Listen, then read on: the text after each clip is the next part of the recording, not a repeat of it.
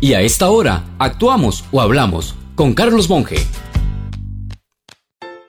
Durante unos años en un organismo internacional, tuve de jefe a un alemán que tenía subalternos venidos de Francia, Chile, Austria y varios de Costa Rica, pero cuyo dolor de cabeza éramos los ticos.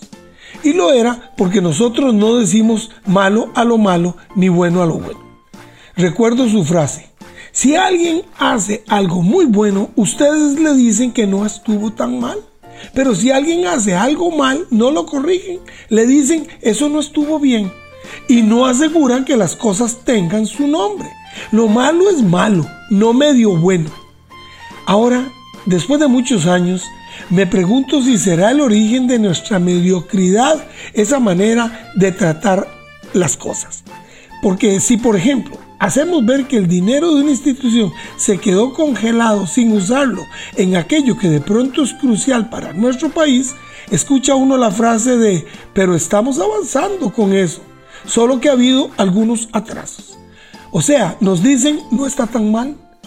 Pero si lo dijéramos al estilo alemán de mi ex jefe, diríamos, qué mal que no pueden ni usar su presupuesto y nos dejan a todos perjudicados. Entonces sonaría distinto. Como no hay duda que las instituciones no son nada por sí mismas, sino que están compuestas por individuos, ¿qué tal si desde ahora nos esforzamos por enseñar a nuestros hijos que no existen tareas medio hechas, que lo hecho es bueno y lo no hecho es malo?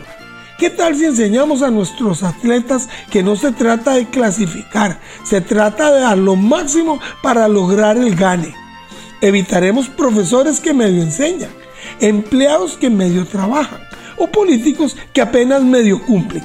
¿Qué tal si entrenamos las mentes con la convicción de que por honor hay que hacerlo bien?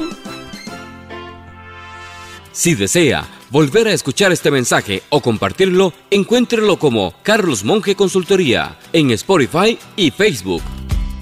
Carlos Monge te presentó Actuamos o Hablamos.